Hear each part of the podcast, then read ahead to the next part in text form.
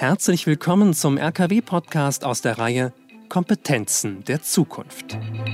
In den nächsten Jahren kommen enorme Umbrüche auf uns zu.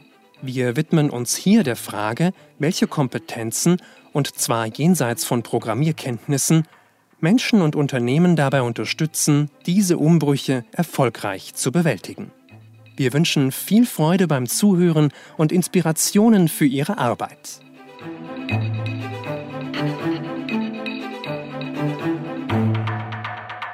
Herzlich willkommen zu einer Folge unserer Podcast-Reihe Kompetenzen der Zukunft. Mein Name ist Sabine Erdle und ich freue mich mit meinem Kollegen Sascha Hertling über die Komplexitätskompetenz zu sprechen. Die Komplexitätskompetenz ist eine von sechs Meta- oder Schlüsselkompetenzen, von denen wir im RKW überzeugt sind, dass sie Menschen und Organisationen dabei unterstützen, in unserer unsicheren und sich immer schneller verändernden Welt wirksam zu bleiben. Hallo Sascha. Hallo Sabine und danke für die schöne Einführung. Sascha, unsere Welt ist ja nicht erst seit der Pandemie und dem Ukraine-Krieg und beziehungsweise der daraus resultierenden Energiekrise volatiler und unsicherer geworden.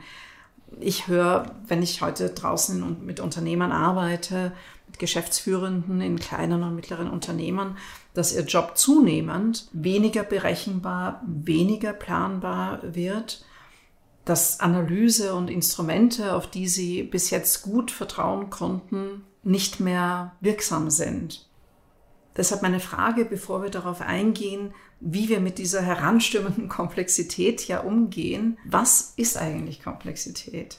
Ja, ich versuche immer akademische Definitionen zu vermeiden, aber in diesem Fall ist es eine sehr hilfreiche Definition. Die möchte ich ganz kurz darstellen. Einfach am Unterschied zwischen kompliziert und komplex. Kompliziert sind Dinge, die können wahnsinnig kompliziert sein. So eine riesige Schautafel an der Wand mit irgendeinem technischen System oder die Steuererklärung oder der Bauplan eines Satelliten. Ich kann mich dran setzen und nach einer Woche oder vielleicht auch nach zwei Monaten oder nach einem halben Jahr verstehe ich's. Und ich krieg dann irgendwann das Gefühl, okay, wenn ich an diesem Rad da drehe, kommt an der anderen Seite dieses und jenes raus. Das heißt, wir haben dann irgendwann Ursache und Wirkung verstanden und es gibt kausale Zusammenhänge. Zum Beispiel die jährliche Steuererklärung, da setze ich mich dran und verstehe erstmal gar nichts. Aber dann nach ein, zwei, drei, vier Stunden bin ich drin und habe dann schon ein Gefühl, dass ich das einigermaßen beherrsche. Dann kriege ich oft auch was zurück vom Finanzamt. Und dieses Wissen und dieses Vorgehen im komplizierten Bereich ist auch dem Wissensmanagement zugänglich. Ich kann das dokumentieren, festhalten, wie wir es in diesen Unterstützungs-Apps kennen, die uns dabei helfen. Das ist so die, die Heimat auch der technisch ausgebildeten Menschen.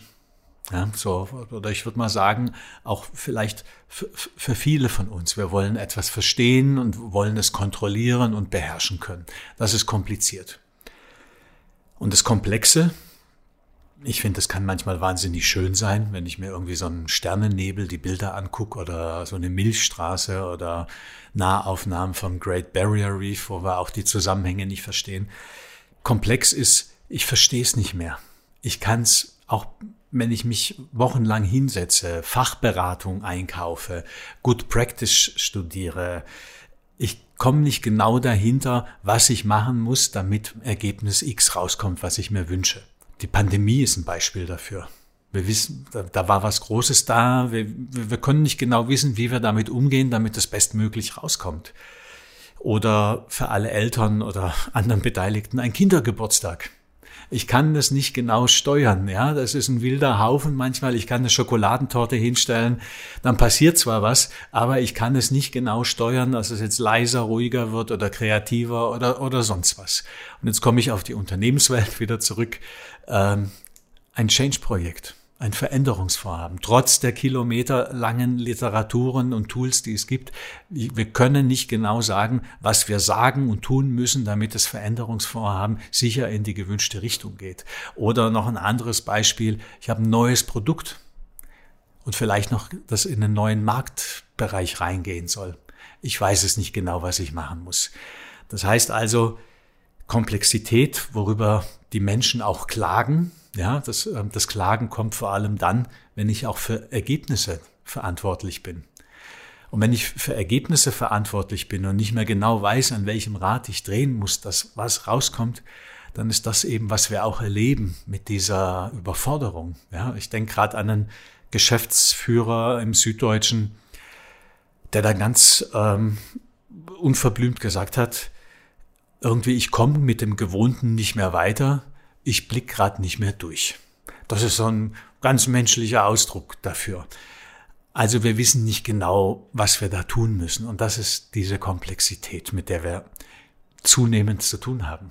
Aber ich stelle mir jetzt gerade vor, ich bin eine Unternehmerin, vielleicht im Logistikbereich unterwegs. Wie kann ich denn nun mit dieser Komplexität oder in einem komplexen System, in, um mit deinen Worten zu sprechen, in dem wir uns ja offenbar befinden, wie kann ich damit umgehen oder was ist hilfreich im Umgang mit Komplexität für mich als Unternehmerin? Ja, es sind im Wesentlichen drei Punkte, die wir identifiziert haben und die wir auch an die Zuhörerinnen und Zuhörer weitergeben möchten. Das ist die persönliche Haltung. Das zweite ist das Organisationsdesign, die Strukturen, also die Art und Weise, wie wir arbeiten. Und nah bei beiden liegen die verwendeten Methoden und Tools. Es gibt mittlerweile sehr gute Methoden und Tools, die uns helfen, mit dieser Komplexität umzugehen. Bevor ich die drei vielleicht noch mal kurz erklären darf, Sabine, gibt's aber noch etwas vorab, was ganz zentral ist. Und das hat was mit dieser Definition zu tun. Ich muss erstmal ein Gefühl dafür haben, mit was von einem Arbeitsgegenstand habe ich es denn gerade überhaupt zu tun.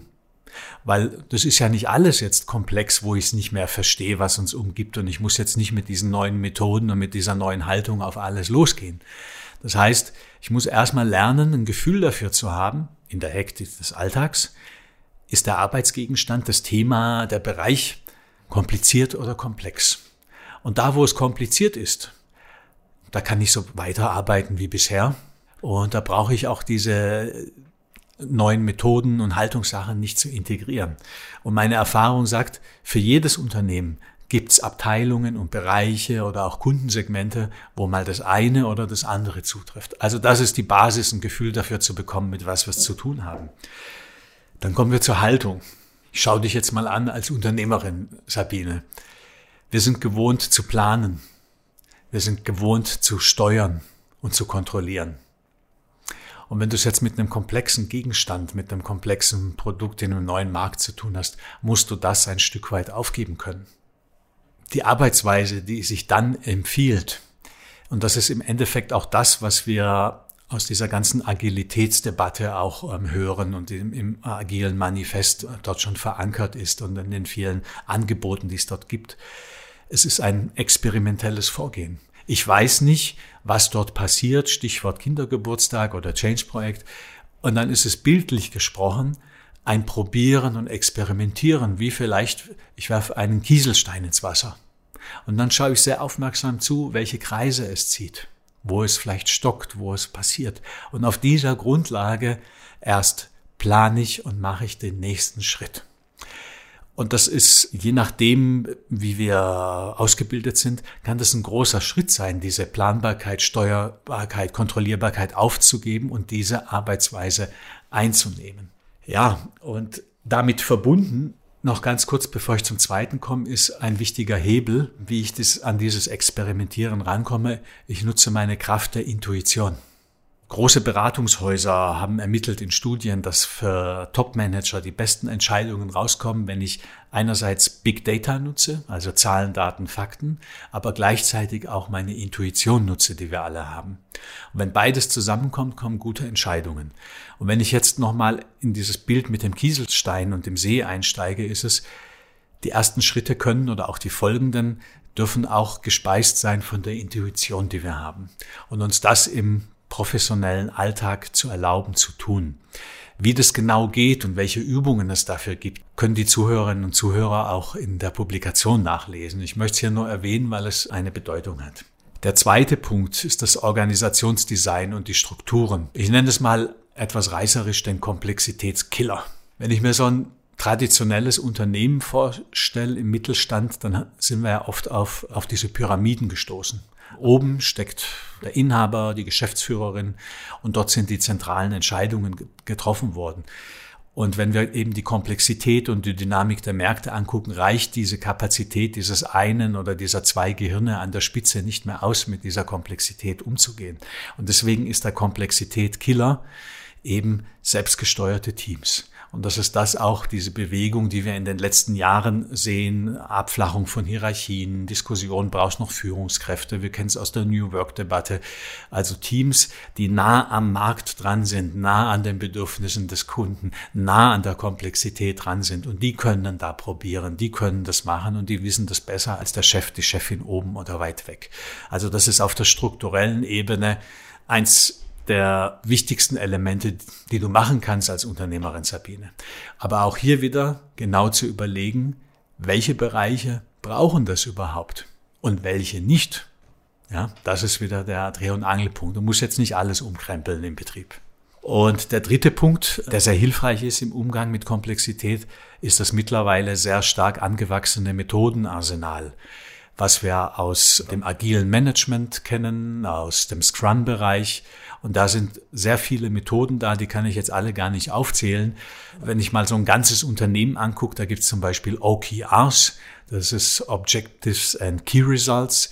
Das ist eine Unternehmenssteuerungsform, die sehr kurzzyklisch arbeitet. Und das entspricht eben diesem Vorgehen mit dem Kieselstein äh, in, in in den See zu werfen. Oder wir kennen es aus den Scrum-Teams mit, mit den Dailies, mit den, mit den Sprints und mit dem Austausch, wo ganz zeitnah immer wieder angepasst wird.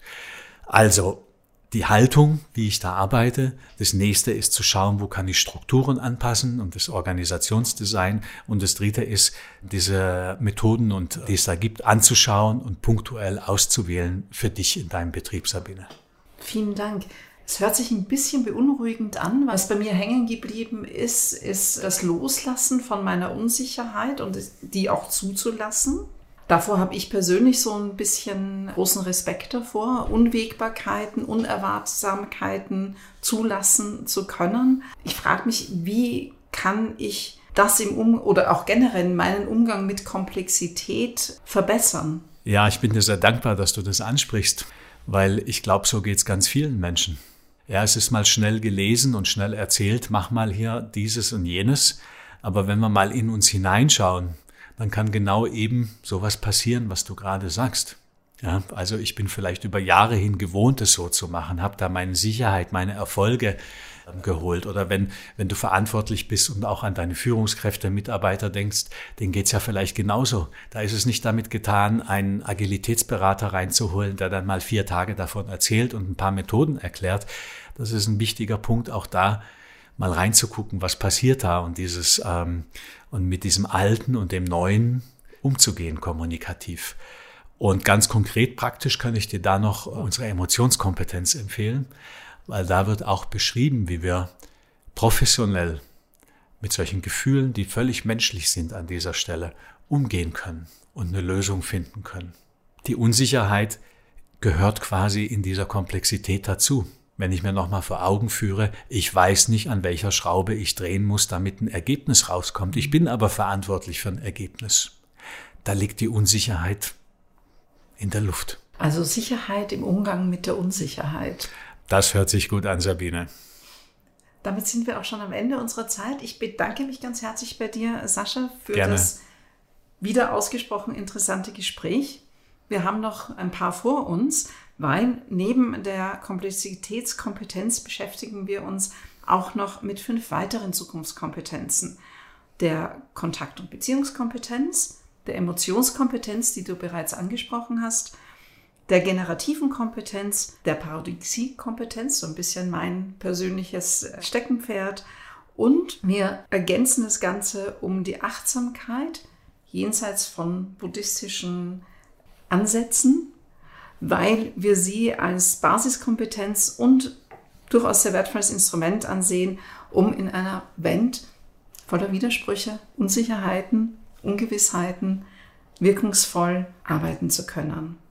Wir freuen uns, wenn Sie unsere Podcast-Reihe abonnieren. Weitergehende und mehr Informationen finden Sie auch auf unserer Webseite www.rkw.link forward slash Zukunftskompetenzen. Vielen herzlichen Dank fürs Zuhören. Dankeschön.